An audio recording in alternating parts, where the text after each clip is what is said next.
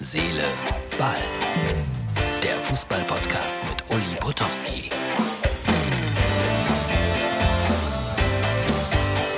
Herz, Seele, Ball, das ist die Ausgabe für Dienstag.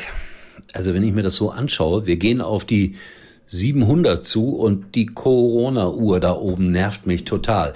Aber das ist die positive Nachricht des Tages. Bitte Martin einblenden. Union Berlin teilt mit 2000 Zuschauer erlaubt am Samstag beim letzten Heimspiel.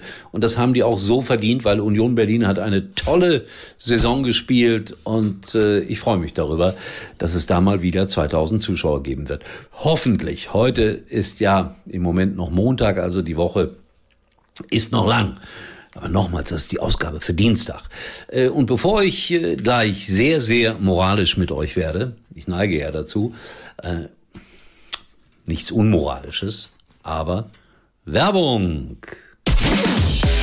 Bleiben Sie noch länger mit Ihren Liebsten verbunden bei maximaler Freiheit mit den Prepaid-Tarifen der Telekom. Schon ab 9,95 Euro. Erleben Sie im besten Telekom-Netz jetzt zusätzlich 3 mal 10 GB Datenvolumen für je vier Wochen. Nur bis zum 30. Mai bei der Telekom.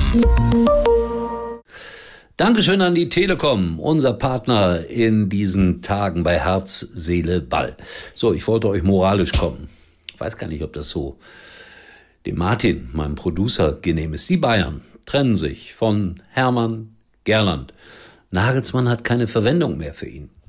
Äh, das, das ist ja nicht zu fassen. Hermann Gerland, ein Mann mit äh, un, unglaublicher Erfahrung, der äh, manchmal ein bisschen grantelig daherkommt, aber der so wahnsinnig nett ist, ein großes Herz hat.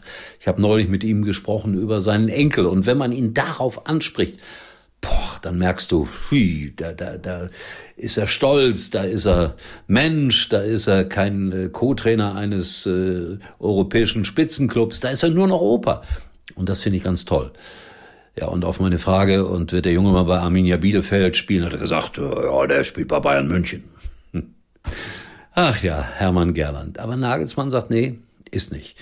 Und äh, Klose geht auch, der ist auch irgendwie ein bisschen verbittert, habe ich den Eindruck. Und der sagt aber, ich, ich entscheide, wo ich hingehe, ich entscheide, was ich mache. Miroslav hat den Trainerschein abgeschlossen. Kann er alles so sagen? Und ich stelle mir so ein bisschen besorgt die Frage, ist Nagelsmann der neue Cleansea? Der wollte ja auch alles auf den Kopf stellen bei den Bayern. Da hat man ja dann sogar äh, Buddha-Figuren oben irgendwie aufs Vereinsheim gestellt, hat nicht funktioniert. Aber da, das macht Nagelsmann nicht. Aber auf der anderen Seite muss man das ja auch sagen, da kommt ein junger Mann, der natürlich vieles anders machen will.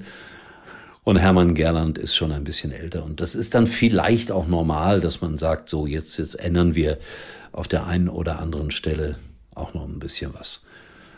Dann gucken wir mal nach Bremen. Da hat Thomas Schaf heute sein erstes Training gehabt und äh, da gibt's so einen, so einen eigenen Fernsehsender, Deichstube. Werder Bremen TV. Und die haben berichtet und boah, und voller Begeisterung und wie äh, Thomas Schaf, der 60-Jährige da, äh, Hütchen aufgestellt hat, schon eine Stunde bevor die Mannschaft kam, wurden die Felder eingeteilt. Alte Schule. Bin gespannt, was noch dabei herauskommt. Äh, Kofeld tut mir übrigens leid, da habe ich eine Umfrage gesehen, auch irgendwo im Fernsehen. Und da waren erstaunlich viele der Meinung, äh, das eine Spiel hätte er jetzt auch noch machen können. Ja, ja, das wird interessanter mit Bremen am Wochenende. Und in Frankfurt war man so lange Zeit mit Hütter und mit Bobic, aber sowas von beieinander und jetzt schimpfen sie nur noch über die beiden. Das ist auch alles mehr als unglücklich gelaufen, muss man sagen.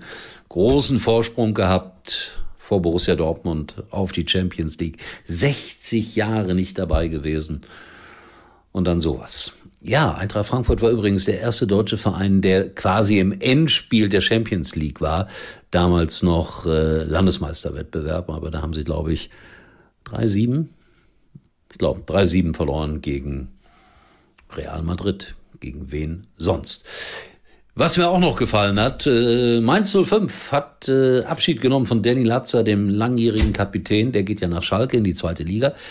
Und wie sie das gemacht haben, das, das ist so schön gewesen, so herzlich, so echt. Das, das sieht man bei, bei, bei Bundesliga-Profis eigentlich äh, kaum noch, dieses Echte, dieses Natürliche, diese Freude am Fußballspielen, auch wenn sie eins zu drei verloren haben. Und dann noch ganz zum Schluss hier ein paar Bilder. Fans von Borussia Dortmund haben die Mannschaft gefilmt im Hotel, wie sie zum Bus ging. Man kommt ja nicht ran. Ja.